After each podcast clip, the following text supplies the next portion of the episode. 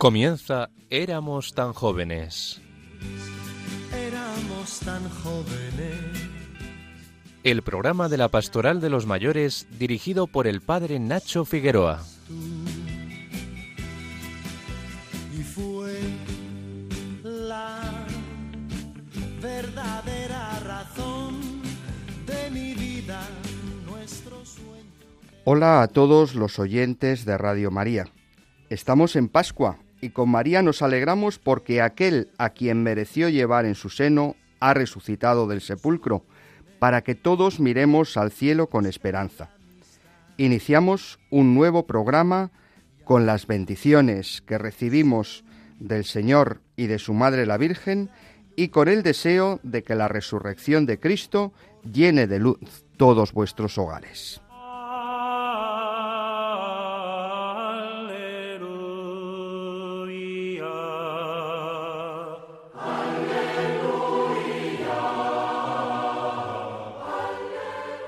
La liturgia de la palabra de cada día de esta octava de Pascua que concluimos este domingo con la celebración de la Divina Misericordia nos ofrece la oportunidad de acercarnos a esos relatos en los que se nos narran los encuentros de Cristo resucitado con sus discípulos. Es curioso cómo en muchos de esos relatos a los discípulos les cuesta reconocer a Jesús. Es necesario que les llame por su nombre, como a la Madalena, o que les parta el pan como a los de Maús, o que les retrotraiga a situaciones ya vividas como a los pescadores del mar de Galilea. Quizá sea que la mirada de aquellos discípulos estaba demasiado condicionada por lo que esperaban ver.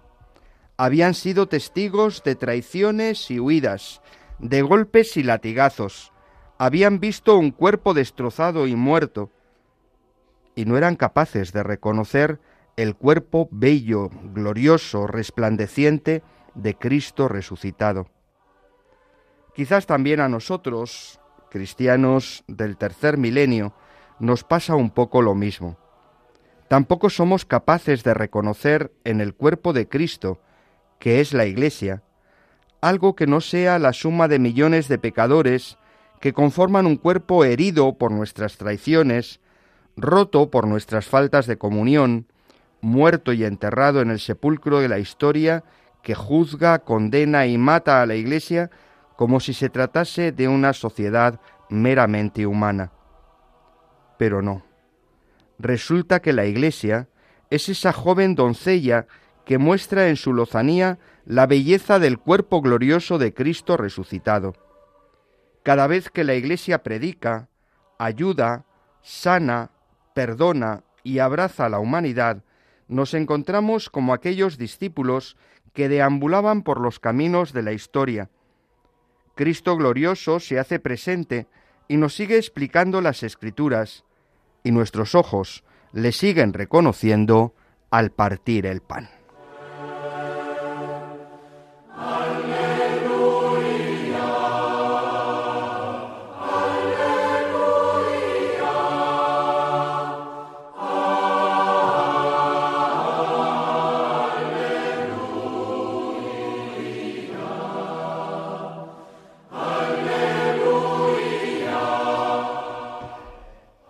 El pasado mes de marzo el movimiento Vida Ascendente celebraba el Pleno Extraordinario de Presidentes que, entre otras tareas, eligió a su nuevo presidente, realizando así el relevo entre nuestros queridos colaboradores del programa.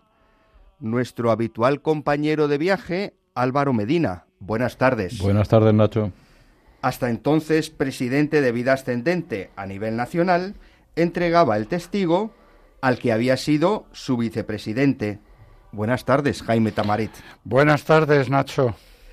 Creo que es una oportunidad de oro para que aprovechemos este momento para dialogar con ellos del presente y del futuro de este movimiento de apostolado seglar de mayores y jubilados, y también de la situación de la pastoral de las personas mayores en las diócesis de España. Asimismo, Jaime nos seguirá llevando a su habitual rincón de gustar, seleccionando un par de piezas que nos ayudarán a conectar, con, eh, a conectar nuestra vida cotidiana con la belleza de la música. Con Victoria Pascua, acabado el juego concurso sobre los montes bíblicos, hablaremos hoy de los preparativos del Encuentro Internacional de Mayores 2023. Por fin, Ana Márquez y Mercedes Montoya nos pondrán al día de las noticias de los mayores. Pero, ¿qué sería de nosotros y nuestros queridos oyentes? Aunque de momento ya no tenemos esa participación en el concurso de los montes de Tierra Santa, seguimos contando con vuestra participación. No dejéis de mandar vuestros mensajes al WhatsApp 634 423 664 o al correo del programa éramos tan jóvenes arroba radiomaria.es. Y si no tenéis internet, recordad que nuestra dirección postal es Radio María, éramos tan jóvenes, Paseo de Lanceros 2, primera planta, 28024 Madrid. Estamos en Radio María y os habla el padre Nacho Figueroa. Y esto es Éramos tan jóvenes. La nieve de los tiempos reposa en tu cabeza, tu rostro y tu figura proclaman tu grandeza tu marcha va marcando. Queridos Álvaro y Jaime, ahora ya me tengo que acostumbrar al orden, a la precedencia. ¿eh? Hasta ahora decíamos presidente y vicepresidente, ahora vicepresidente y presidente, o eh, presidente emérito y benemérito, porque lo cierto es que estamos en un momento un poco raro, porque eh, Álvaro ha dejado de ser presidente formalmente, pero Jaime todavía está esperando el nombramiento de la conferencia episcopal. Eh, porque es una asociación pública de fieles de ámbito nacional y es la conferencia episcopal quien nombra solemnemente al presidente de la asociación, así que Álvaro está en funciones, no sé, bueno... Pues, Álvaro va por delante. Queridos presidentes en general, ¿eh? Eh, qué buena ocasión para hablar de esas experiencias vividas del presente y del futuro de vida ascendente. Álvaro, ¿qué tal se duerme cuando se quita uno de los hombros tanta responsabilidad? Pues la verdad es que muy bien, porque uno llega después de un intenso trabajo de unos años muy especiales y con mucha dureza, pues con la sensación de haberse entregado hasta donde uno es capaz. Y eso da mucha tranquilidad. Claro que sí. Jaime, ¿y tú duermes? Yo todavía duermo, sí, pero estoy preocupado por la responsabilidad que cae en mis hombros. Bueno, bueno, siempre estas cosas de la Iglesia tienen una ventaja y es que el Espíritu Santo parece que está por ahí echando una mano, aunque no lo notemos algunas veces. Que la gente rece ¿eh? por ello, sí. Claro que sí, claro que sí. Eh, Álvaro, eh, muchas experiencias vividas. supongo que después de todos estos años hay algo que puedes decir, esta experiencia, este, este sentir es el mejor superávit que me llevo de mi experiencia como presidente en, vida ascendente. Cuéntanos. Pues es que es curioso. Ahora que tienes un poco más de serenidad y puedes reflexionar con calma, te das cuenta cómo el Señor ha estado siempre, siempre al lado de vida ascendente. Los primeros dos años, que eran los años de empezar a, conocer calmadamente y en profundidad a vida ascendente, viajando con mi mujer, diócesis tras diócesis, pues era una época apasionante, donde iba conociendo de verdad y en profundidad la realidad de aquel momento del movimiento. Fue muy gozoso. Lo que yo no sabía, que después lo he sabido, es que aquel aprendizaje iba a servir y mucho para lo que venía después. Cuando en agosto del 18 le ocurrió a mi hija su, su aneurisma en la cabeza que la dejó tan mal tocada y que yo ya tuve la intención de, de dejar el, puesto, pero que con muy buen criterio el comité de dirección me, me hicisteis ver que nadie sabía en aquellos momentos qué era lo que iba a ser de mi hija, ni cuánto iba a durar, ni si iba a vivir o no. Me pedisteis que esperara, que vosotros me cubriríais la espalda en los trabajos que no pudiera hacer, que así fue, y os agradezco. Y esperamos pausadamente hasta que un año después, viendo que mi hija seguía adelante pero con muchas limitaciones, convoqué elecciones, se presentaron sus candidatos y todo estaba dispuesto para que en la primavera del 2020 hubiera unas elecciones de relevo. Pero un bichito por ahí que lo lió todo. Pero vino ese bichito y todo lo cambió. Así es. Entonces es cuando no tenía sentido dejar en manos de otras personas en aquel momento que sí que nadie sabía hasta dónde iba a llegar ni la profundidad que aquello tenía. Convenía que estuviera al frente para hacer lo que se pudiera en unas circunstancias tan excepcionales alguien que ya hubiera rodado un poco en ese puesto. Ahí empecé a darme cuenta que esos primeros dos años de aprendizaje tenían un valor inmenso, inmenso, porque hubo que abordar circunstancias terribles y se hacía desde un conocimiento profundo de la realidad de cada una de las diócesis. En el momento de, del confinamiento, que fue terrible para todos, donde no había forma de vernos, ver cómo el movimiento en general y cada uno en particular les iba pidiendo que comunicaran qué estaban haciendo en su diócesis para mitigar esa circunstancia, para ayudar, para acompañar, para alentar. Y todos los días, todos los días durante el confinamiento surgió una buena noticia que el movimiento estaba haciendo en cualquier lugar de España y que transmitíamos a todos los demás para servir de consuelo, de orientación y de guía. Y claro, el conocimiento adquirido me permitió poderme ir dirigiendo uno por uno y una por una a todas las personas de, del movimiento y fue un momento intenso, duro, pero lleno de riqueza, viendo a personas que llegaron a extremos increíbles por ayudar, por acompañar, por alentar. Duro, durísimo, hermoso, hermosísimo, de verdad que sí. Qué bien, qué bien. Jaime, ¿y cómo ves el futuro de vida ascendente? Pues el futuro lo veo prometedor porque eh, gracias Álvaro, yo creo que ha sido muy importante su insistencia desde que le conozco en la puesta en marcha de la pastoral del mayor. Y hemos tenido los primeros encuentros entre movimientos en Getafe con declaraciones muy positivas. Yo me llamó la atención de manera especial las presentaciones de las residencias, que son paraísos para las personas mayores, un par de ellas, como nos habló la de la residencia de Parla, ¿no? Es un, un, ejemplo. Y luego otra cosa, lo que más me llamó la atención, que el representante de Cáritas nos dijo a todos, ¿sabéis lo que más me ha llamado la atención? Cuando entró en Cáritas, dice, ¿sabéis quién ayuda a la persona mayor? La persona mayor. Y entonces, eso es una declaración que decir, eso es vida ascendente. Claro, vida ascendente en definitiva es el movimiento de personas mayores donde se nutren de la palabra de Dios, de la Sí. reflexión, del cuidado de la iglesia, para seguir ayudando, para seguir eh, participando en la pastoral de la iglesia. Pues id pensando para dentro de un ratito, después de las siguientes secciones, Sí. qué pasos tendríamos que dar en ese camino de la pastoral del mayor.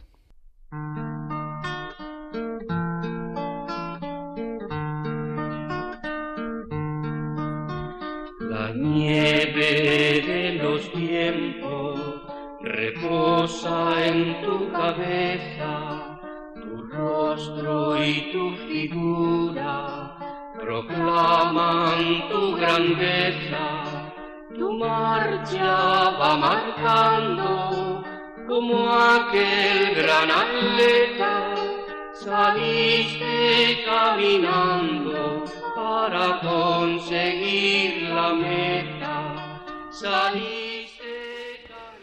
Estamos en Radio María y esto es Éramos tan jóvenes. Esperamos vuestros comentarios, impresiones o sugerencias. No os olvidéis de escribir a nuestro WhatsApp 634 423 664.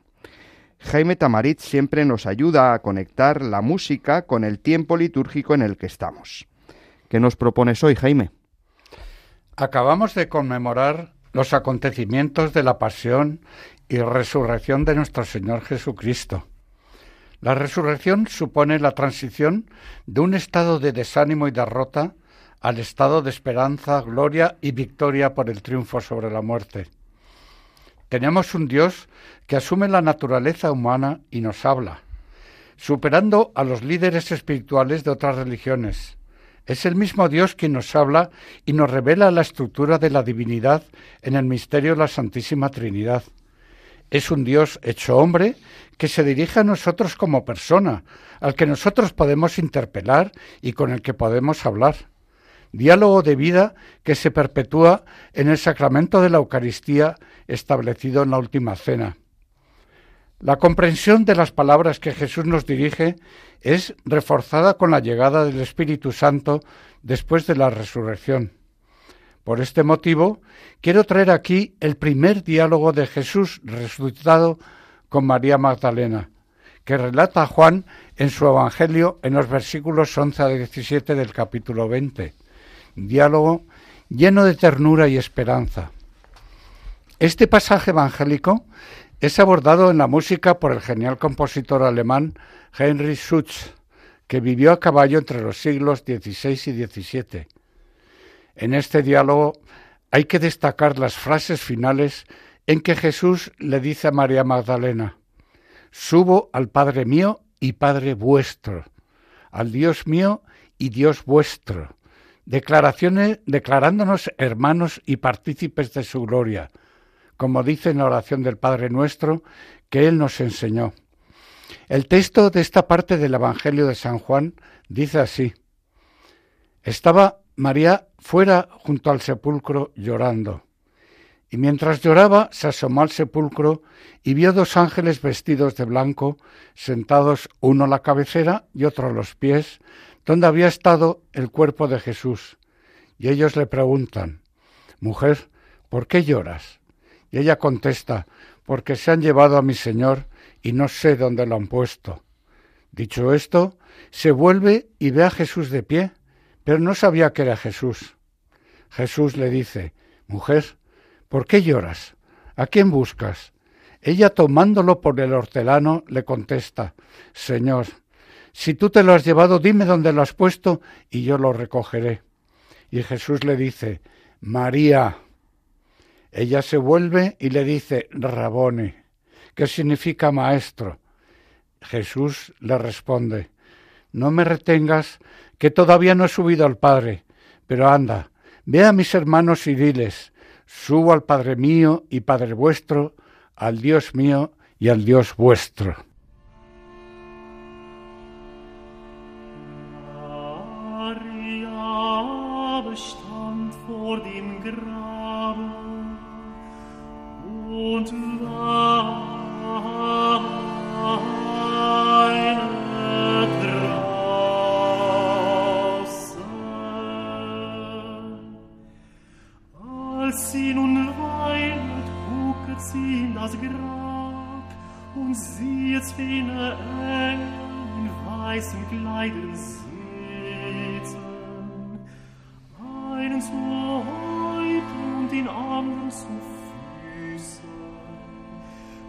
sie den Leichnam Jesu hinterlegt hatte. Und dieselben sprachen,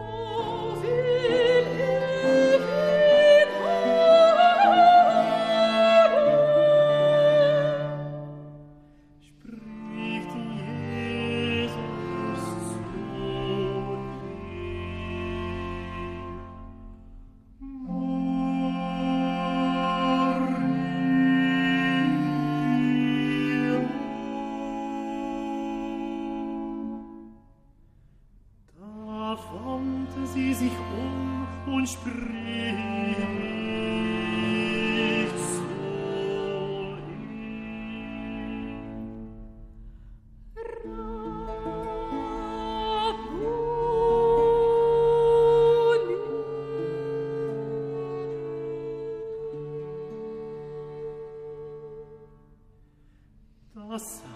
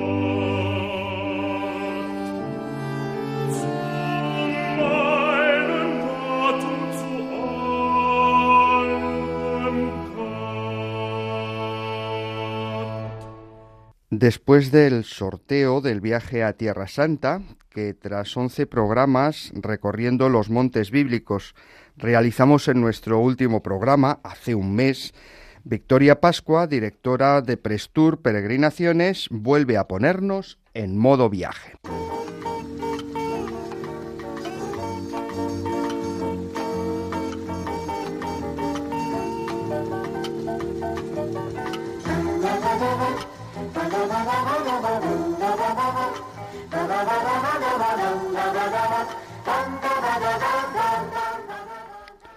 Buenas tardes, Victoria Pascua. Muy buenas tardes, Nacho. Y Muy feliz Pascua, que estamos en su octava, o podemos decir en tu octava, pues hoy llamarse Pascua significa que está resucitando todo el año, ¿verdad? Es verdad, es verdad. Menudo apellido, ¿eh? Una maravilla apellido. Y esto. menudo nombre. Bueno, pues en esta octava de Pascua estamos de lanzamiento, ¿eh? en este programa que estamos dedicando sobre todo a ese relevo en vida ascendente. eh, vamos a eh, contar a nuestros oyentes ese encuentro internacional de personas mayores, este segundo encuentro que nos planteamos este año, para que ya vayamos calentando motores y poniéndonos en marcha. Eh, ¿Qué te parece la idea de recordar un poquito el encuentro del año anterior y hacer un poquito resumen de esas experiencias que vivimos entre Santiago, entre Fátima y Santiago de Compostela? Pues me parece perfecto, Nacho. Con muchísima ilusión preparamos este segundo encuentro y, y- y qué mejor manera de empezar que rememorando el, el primero, ¿no? Que fue tan estupendo. Sí, sí, sí, sí. La verdad es que yo creo que todos pudimos tener la experiencia Sí. de cómo la Virgen nos iba acompañando desde Fátima a Santiago y todos esos momentos de, de reflexión, de poner nuestra ancianidad delante del Señor, de hacernos ver como ancianos, toda esa reflexión con esos ponentes que tuvimos el año pasado que nos ayudaron como a, a ver distintos matices de la situación de los mayores también después de la pandemia.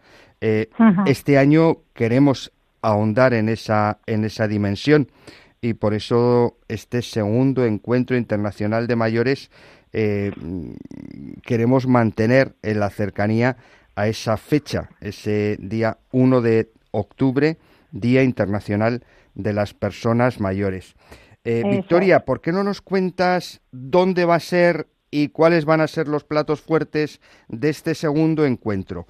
Porque la verdad es que de entre Fátima y Santiago y el programa de este año hay grandes diferencias. Cuéntanos. Pues sí, sí, de todas maneras, fíjate que tenemos ahí un denominador común, ¿no? Que sería la Virgen. Este año nos vamos al Rocío, las fechas, como has dicho muy bien, es en torno a ese, a ese 1 de octubre, ese 1 de octubre, del 2 al 6 de octubre va a ser el encuentro este año y lo que haremos será ir a Huelva, eh, Santiago, perdón, Huelva, Sevilla y el Rocío. ¿Eh? Así que seguimos con ese denominador común de la Virgen. De la Virgen. Del 2 de y octubre del al 6 de comienzo del mes de octubre. También es la semana del Rosario. ¿eh? Es decir, que eh, entre, entre el Día Internacional de los Mayores y el Día de la Virgen del Rosario, del 2 al 6 de octubre, tendremos este segundo encuentro. Eso es. cuéntanos qué vamos a hacer cada uno de los días. Nos has dicho tres lugares, ¿verdad? Huelva. Sevilla y El Rocío. ¿Mm? ¿Qué vamos Eso a hacer es. en Huelva? Pues mira, el día 2 de octubre saldremos cada uno de nuestro lugar de origen, desde todos los puntos de la geografía española, y nos trasladaremos desde las distintas diócesis hasta Matalascañas, que es donde vamos a dormir y donde nos vamos a alojar eh, durante las noches que dure el encuentro, ¿vale? En un hotel estupendo de cuatro estrellas, yo creo que va a estar la gente muy cómoda y muy bien. Y luego desde ahí pues nos iremos haciendo nuestras visitas radiales y nos iremos moviendo cada día al resto de puntos que van a ser pues muy cercanos, ¿no? La ciudad de Huelva, eh, Sevilla y por supuesto el, el Rocío. Entonces, bueno, pues por contaros un poquito y de forma más o menos resumida, el día 2 de octubre, como decía, nos trasladamos, llegamos a dormir a Matalascañas. Este sería el día simplemente de viaje y de traslado, encuentro, y allí será todo el mundo recibido por nosotros y acogido en, en el hotel. O sea Al que la siguiente- primera gran novedad es que no tenemos que, que deshacer la maleta más que una vez. ¿eh? Eso es decir, es, que no es. tenemos distintas sedes, distintos hoteles y va a ser todo mucho más cómodo. Eso es, este año un poco por, por la proximidad nos permite hacer esto y yo creo que también, bueno, pues es, es cómodo y es atractivo, ¿verdad? El día 3 de octubre, después de tomar nuestro desayuno, saldremos hacia la ciudad de Huelva y allí todos en un gran auditorio eh, tenemos la intención de hacer una reunión para tener el gran primer momento importante de este encuentro. ¿eh? Entonces eh, estaríamos atendidos por el don Baldomero Rodríguez Carrasco, sacerdote de la diócesis de Huelva y teólogo, filósofo y pedagogo, que nos hablará de la religiosidad popular y la transmisión de la fe entre las distintas generaciones. Claro, porque ¿vale? no hemos dicho todavía que el lema del encuentro va a ser transmisores de experiencias, es decir, recogiendo un poco uno de los grandes temas que abordamos el año pasado de los mayores como aquellos que transmiten la fe, esa idea tan bonita que Ajá. tantas veces nos dice el Papa Francisco en sus catequesis de la, de la alianza entre las generaciones, de la transmisión de la fe de abuelos a nietos, es decir, los abuelos son transmisores de esa experiencia de fe también en la religiosidad popular. Entonces, esa es- ese será un poco también el tema de la, de la conferencia de don Baldomero, ¿verdad? Es- exactamente, Y- exactamente. Y, además de la conferencia que tendremos ese día. Después nos iremos a dar un paseíto por la ciudad de Huelva, que es una, una ciudad eh, preciosa. Tendremos la oportunidad de almorzar en la Rábida y hacer la visita de la Huelva colombina con palos de la frontera, el monasterio de Santa María de la Rábida, donde Colón eh, alojó, se alojó durante un tiempo, ¿no? Eh, la visita de las carabelas, con el muelle de las carabelas, en el antiguo puerto de Palos. ¿vale? Veremos copias en tamaño real de los tres navíos de Colón y visita el santuario de Nuestra Señora de la Cinta, que es patrona de Huelva, ¿vale? En un edificio gótico mudéjar del siglo XV, estupendo, eh, que fue visitado también por Cristóbal Colón. Y después nos trasladaremos a la catedral donde celebraremos todos juntos la Eucaristía en forma de vigilia. La última hora, después de hacer todo esto, regresaremos al hotel para cenar y descansar. Estupendo. Esa Eucaristía, con toda la humildad del mundo, la presidirá el Conciliario Nacional de Vida Ascendente.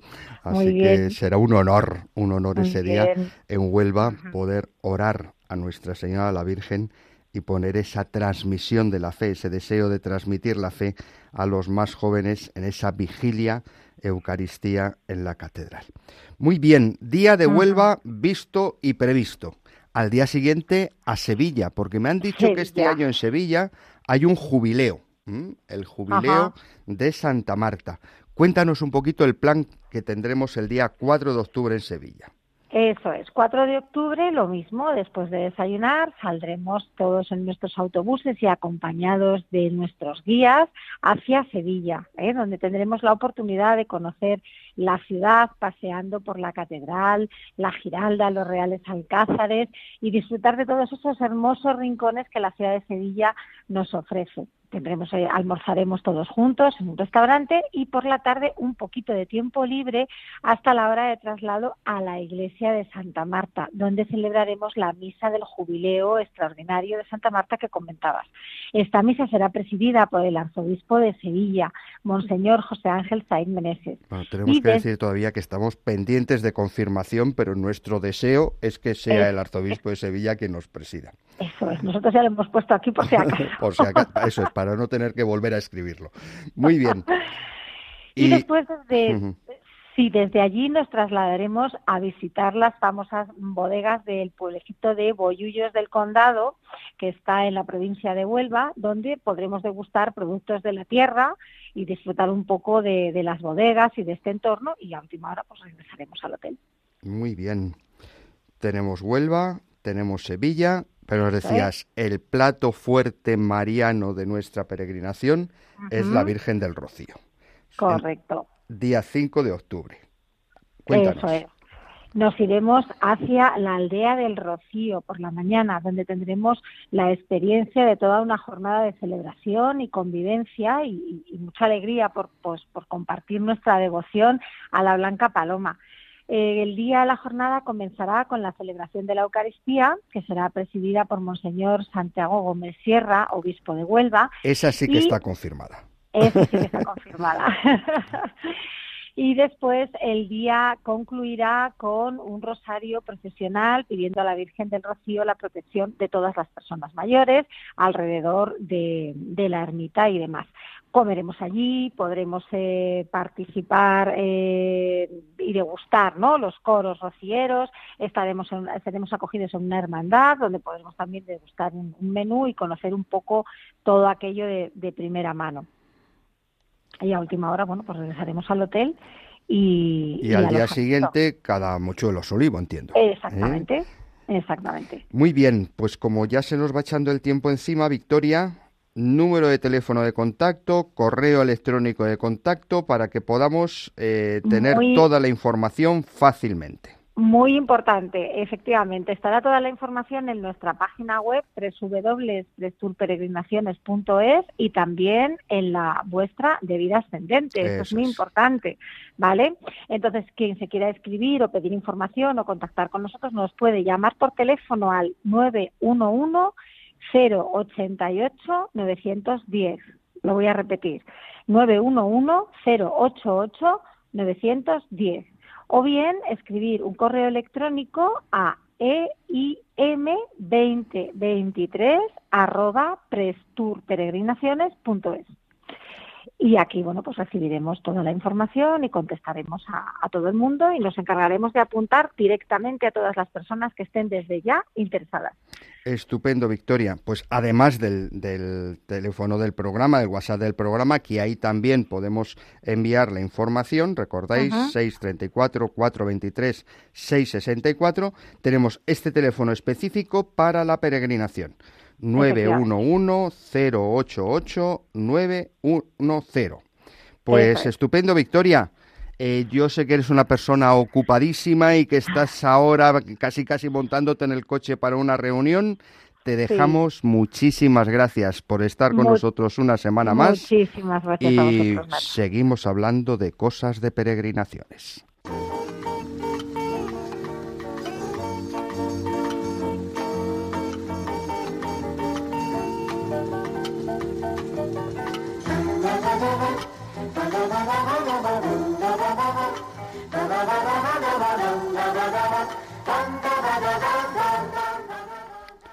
Jaime Tamarit nos propone un segundo tema musical que no es propiamente un tema pascual, pero que conecta muy bien con la armonía de la creación. Reconciliado el hombre con Dios y con la naturaleza, vuelve a disfrutar de la armonía restablecida en esta relación. Esta relación armoniosa con la naturaleza la expresan de manera especial los compositores impresionistas del siglo XX.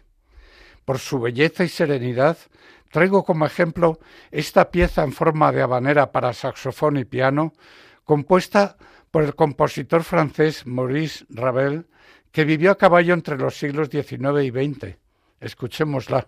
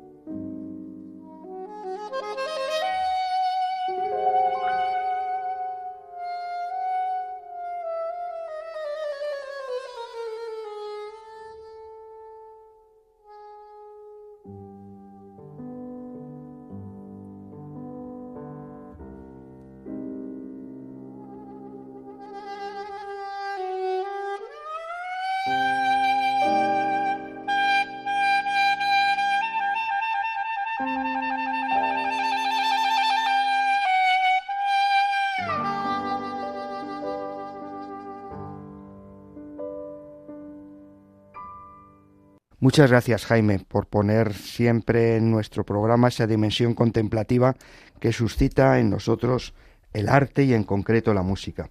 Seguimos en Radio María y esto es Éramos tan jóvenes. Seguimos esperando vuestros comentarios, impresiones o sugerencias en el 634 423 664. La nieve de los tiempos reposa en tu cabeza, Os dejaba pendiente una pregunta. Eh, Jaime ha unido vida ascendente, pastoral de personas mayores. ¿Qué retos, qué pasos, qué propuestas desde nuestra experiencia de vida ascendente podríamos plantear como un pasito más en la, persona de, las de la pastoral de las personas mayores? Bueno, la pastoral de la persona mayor eh, ha sido un anhelo de vida ascendente desde hace muchos años. Se ha trabajado mucho y se ha rezado mucho. Y yo creo que el Señor escuchó nuestras oraciones cuando en enero del 2020 el Papa convocó ese primer congreso de la pastoral del mayor. Ahí realmente ha nacido esa pastoral. Realmente en esta sociedad que ha cambiado radicalmente en muy pocos años necesita imperiosamente una pastoral que ponga luz, que ponga camino, que ponga cauce, que ponga consuelo, que ponga compañía y tantas otras cosas que las personas que ocupamos este espacio de la sociedad eh, necesitamos. Hacia el futuro lo que hay que hacer es seguir caminando. Gracias a Dios ya empezó en Roma, continuó cuando la conferencia episcopal se hizo eco y formó un equipo de redacción en la primavera del 21 y cuando en la primavera del 22 presentó ese documento que hoy está en vigor.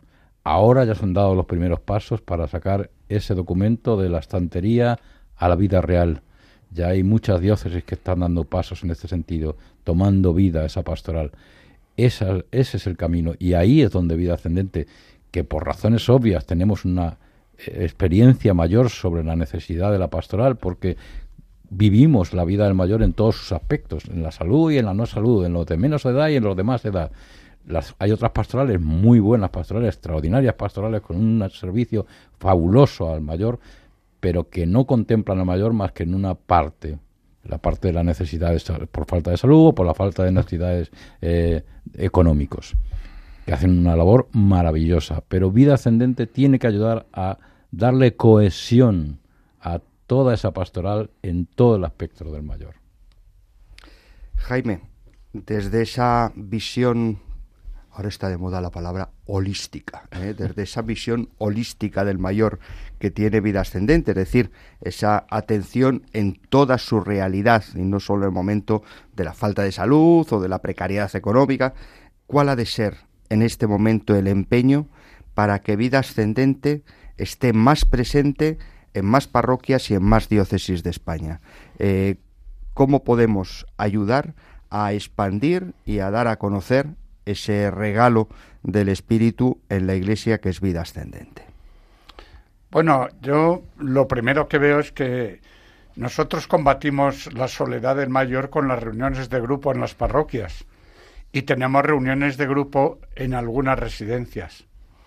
Entonces, sí me gustaría aumentar la presencia de vida ascendente en las residencias. Pero lo primero que tenemos que hacer es medir nuestros recursos para saber lo que podemos hacer y no hacernos fantasías, sino ir siempre hacia la realidad. Claro, la, lo- gran, la gran diferencia entre los grupos de vida ascendente en parroquias y los de residencias es que en- si bien en la parroquia es relativamente fácil encontrar animadores, en la residencia tendrán que ser animadores a menudo que vayan de fuera de la residencia y con una formación específica, ¿no? Has dado ahí con un tema que es la segunda parte que quería, de la que quería hablar. Para ir a las residencias, pues tienes que tener una formación mayor. Y eso es algo de lo que se ocupa Vida Ascendente.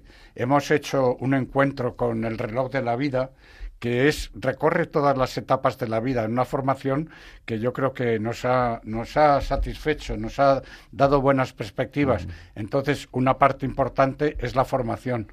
Y otra parte en las residencias que a mí me llama la atención que los mayores en las residencias lo que más echan de menos muchas veces es el, acceso a los sacramentos. Y entonces ahí el mayor también puede tener una labor con una formación adecuada para llevar la comunión al enfermo. Es otra cosa que me gustaría, me gustaría mucho reforzar. ¿eh? con una formación adecuada, que se nos depositara la confianza para llevar al Señor a las residencias cuando los sacerdotes eh, están limitados en su tiempo. Claro. Pues muchos retos por delante, mucha Sí. ilusión por abrazarlos y mucho deseo de seguir trabajando en la viña del Señor. Seguimos en Radio María también apoyando esa pastoral del mayor en, nuestra, en nuestro programa Éramos tan jóvenes. Nuestras amigas Mercedes Montoya y Ana Marqués elaboran cada semana el boletín de noticias sobre mayores de vida ascendente, un boletín que se distribuye vía WhatsApp y al que os podéis suscribir eh, sencillamente pidiéndonoslo en el, en el WhatsApp del programa 634 423 664 y también les podéis mandar noticias que conozcáis de otros mayores para enriquecer el boletín. De momento, escuchamos las noticias que ellas nos ofrecen.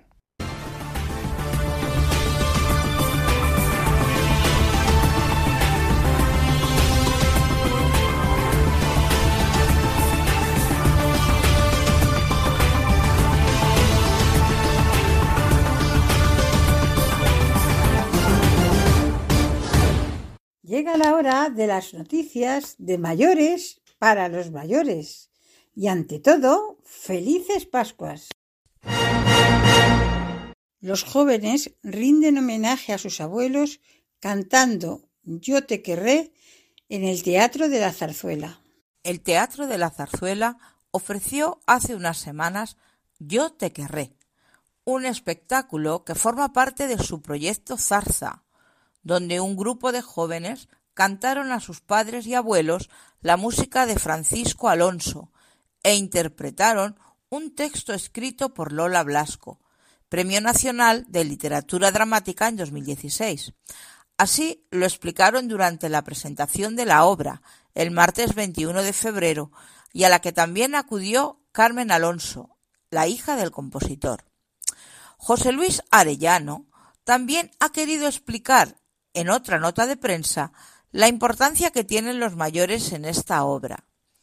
Este espectáculo está dedicado a todos nuestros padres y madres, nuestros abuelos y abuelas, a un tiempo donde la memoria se oscurece y solo es coloreada por el amor y la música, la del maestro Alonso, que como bien dice otro amigo, sirvió para calentar el corazón de muchos españoles. Voluntarios mayores para ingresados en el hospital. Nos hace levantarnos con alegría. Tras las puertas del Hospital Valle de los Pedroches en Pozo Blanco, Córdoba, aguardan unos brazos dispuestos a ayudar a todo el que entra. Un cuerpo de 17 voluntarios y voluntarias se encarga de disipar la frialdad de los pasillos con su compañía.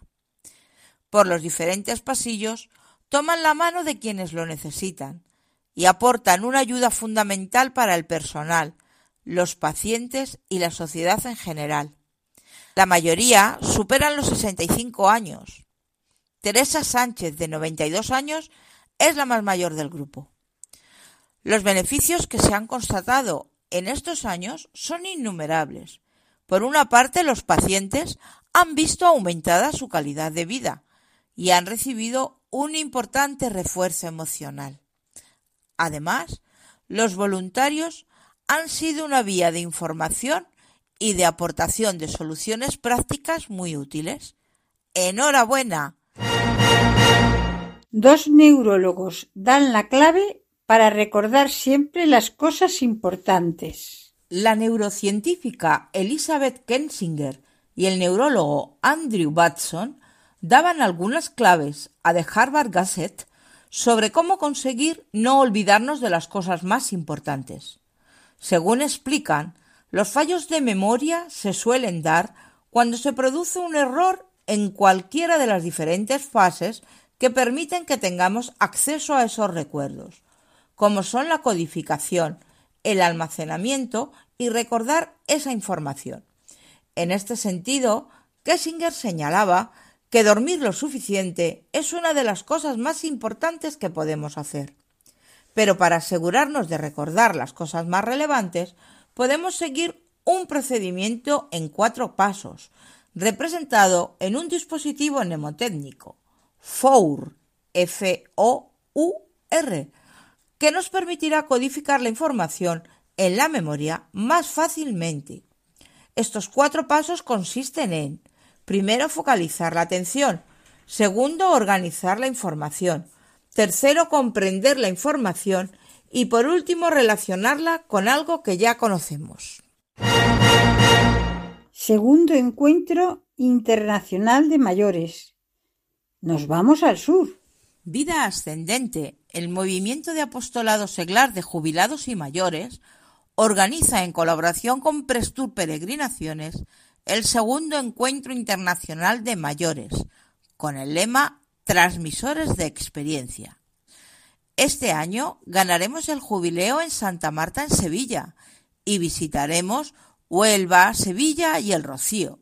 Pero además tendremos oportunidad de manifestar nuestra preocupación por la sociedad del descarte, porque la ancianidad no es un problema, sino un tiempo de gracia y oportunidad.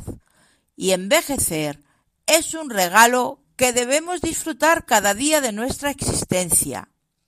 Nos ponemos en marcha. Para ampliar información, podéis acudir a la página web de Vida Ascendente www.vidaascendente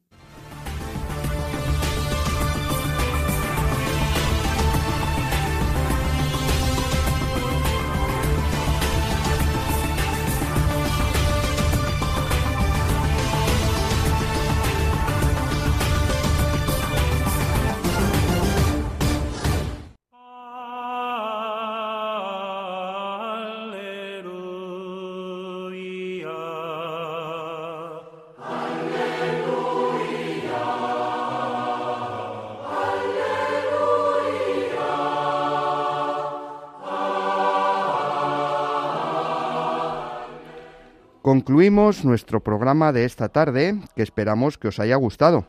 Os deseamos que la celebración de este domingo de la misericordia, que concluye la octava de Pascua, os ayude a vivir la experiencia de ese Dios que es amor, que es misericordia, que es perdón, y porque es amor, misericordia y perdón, extendió sus brazos en la cruz y resucitó al tercer día. Ahí, en la Pascua del Hijo, experimentamos la misericordia del Padre.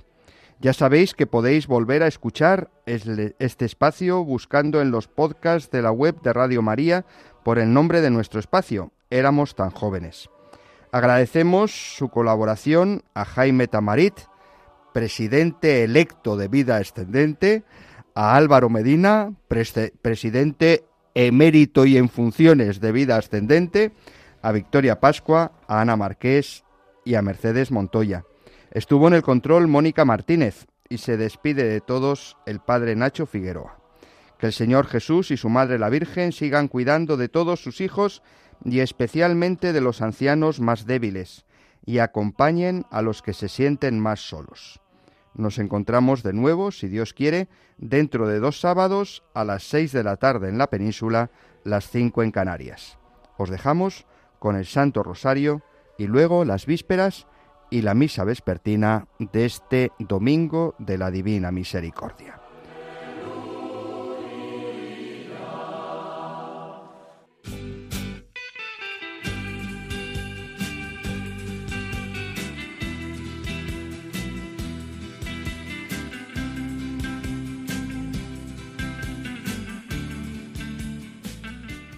Y así termina Éramos tan jóvenes tan jóvenes. El programa de la Pastoral de los Mayores, dirigido por el padre Nacho Figueroa.